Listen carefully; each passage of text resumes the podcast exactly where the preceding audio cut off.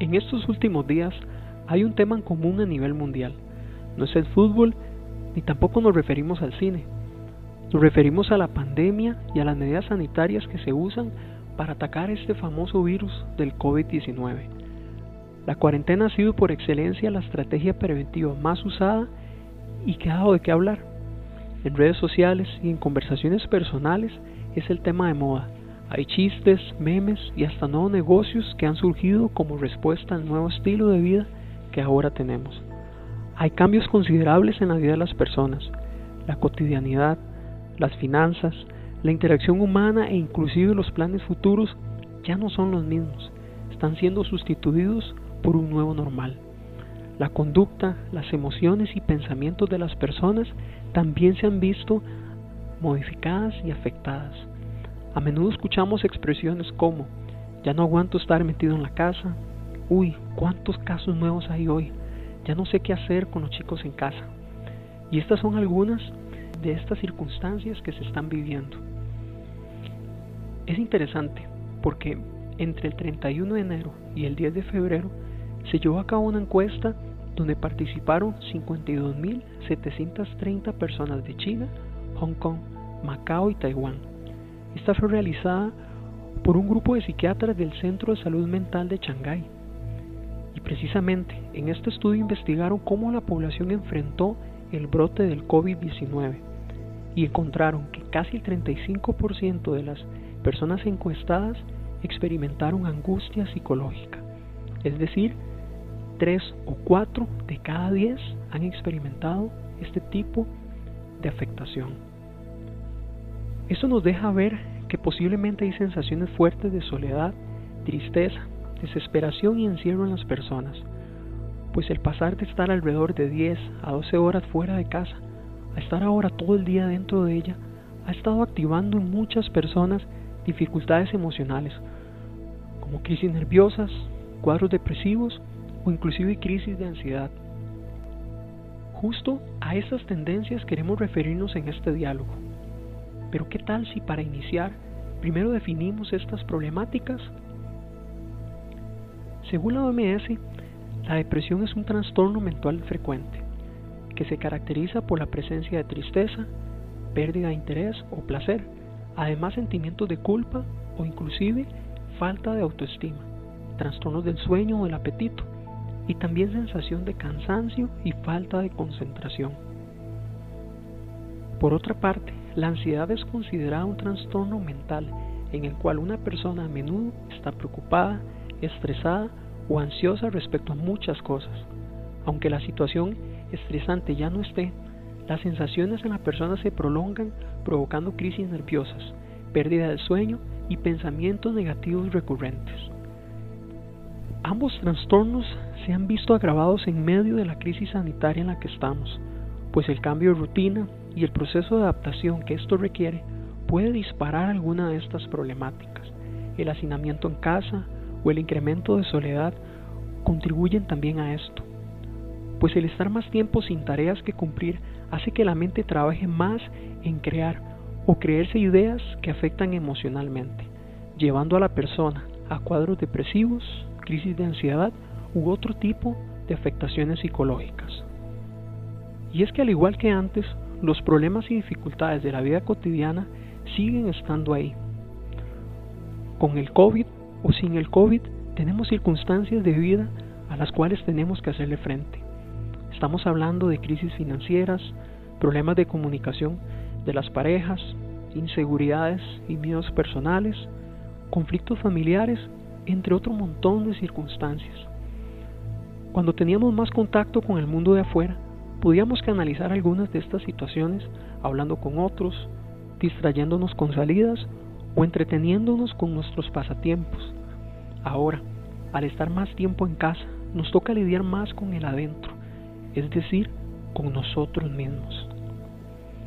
Entonces todo aquello que está en proceso de sanación o que está dañado dentro de nosotros va a tomar un protagonismo en nuestros pensamientos y emociones es por eso que un buen manejo de nuestro tiempo, energía y recursos es estrictamente necesario en pro de prevenir estas crisis emocionales de las que venimos hablando. Estas son medidas que ayudarán a prevenir la aparición de crisis, pero al mismo tiempo reducirán el impacto de las que ya están apareciendo. Para mantener un buen equilibrio en nuestras vidas y también para ayudar a otros, podemos tomar en cuenta las siguientes recomendaciones de las que les venimos hablando.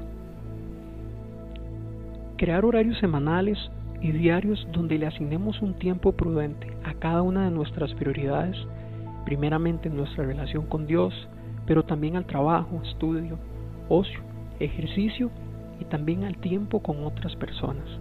Esto es realmente clave para una buena distribución de lo que hacemos durante el día.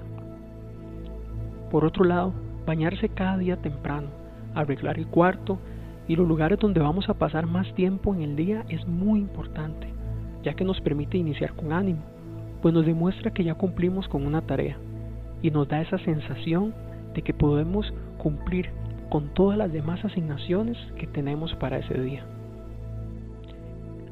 Algo muy importante también es planear y soñar. Ahora que pasamos más tiempo con nosotros mismos, es una gran oportunidad para retomar sueños, pero también para reactivar planes que estaban congelados.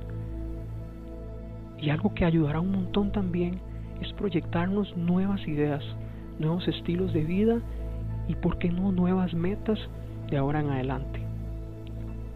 También, estudiar un tema nuevo en la palabra o sobre algún tema de interés será también una excelente manera de brindarle a nuestra mente aspectos nuevos y también interesantes en qué pensar.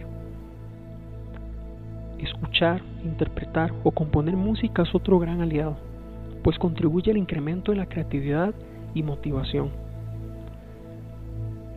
También llamar a nuestros seres queridos cada cierto tiempo, algunos con el fin de escucharlos, a otros con el fin de que nos escuchen. Esto es bueno, y más si lo hacemos con un buen equilibrio, pues estamos ayudando a otros a desahogarse, pero también nosotros mismos lo hacemos, escogiendo personas de confianza para que nos puedan escuchar y, por qué no, hasta aconsejar según sea la circunstancia. Escribir los pensamientos, emociones e ideas que tenemos es muy muy clave. Se puede hacer un registro diario de aquello por lo cual hemos estado pensando. Y esto nos va a ayudar a comunicarnos con nosotros mismos y a la vez liberar un poco de tensión. Ver series de televisión o pasar tiempo en videojuegos puede ayudar también, pero hay que tener cuidado, pues es necesario que haya un equilibrio y que podamos controlar el tiempo que invertimos en estos espacios.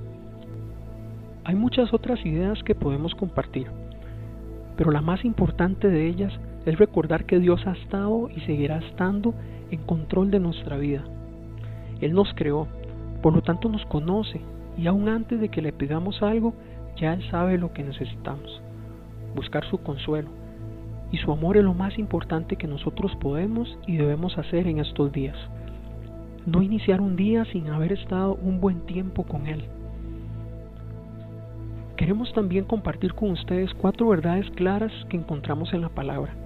Estas nos ayudan a entender qué hacer y sobre todo en quién descansar en medio de la crisis. La primera la encontramos en Filipenses 4, versículos 6 y 7.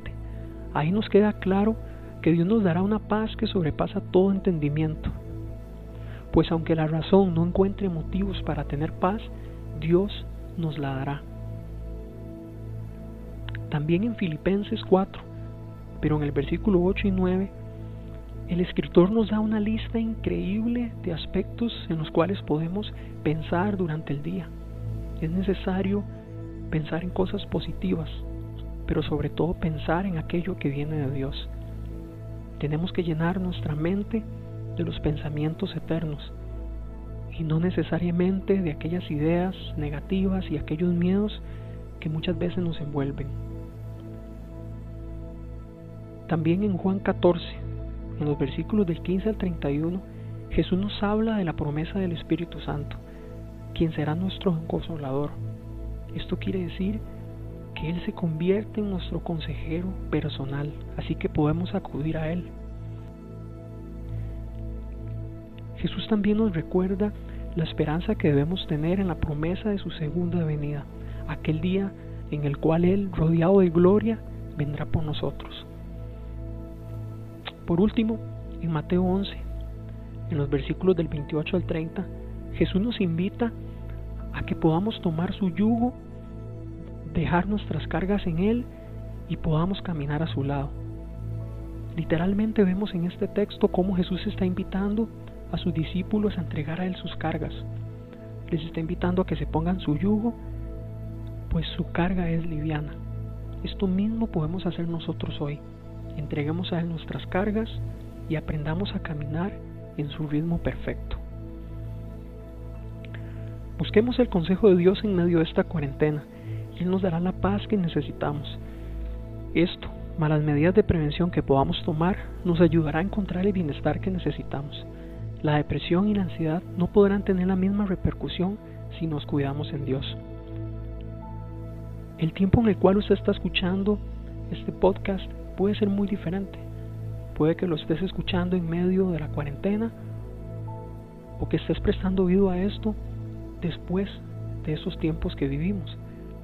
Pero cualquiera que sea el momento en el cual escuches este mensaje, la verdad es la misma. Dios está con nosotros y Él es el que nos va a dar la paz, la tranquilidad que necesitamos.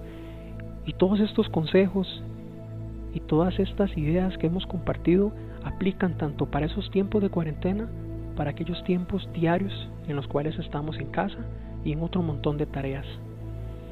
Así que les invitamos a que puedan ayudar a quienes conocen que están luchando con estas problemáticas. Acá les compartimos algunos consejos prácticos pero también esa idea central de que Jesús está ahí, invitándonos a llevar su yugo. Él quiere que dejemos delante de Él nuestras cargas y que caminemos a su lado. Así que sigamos a Jesús en ese ritmo perfecto de amor que Él nos da.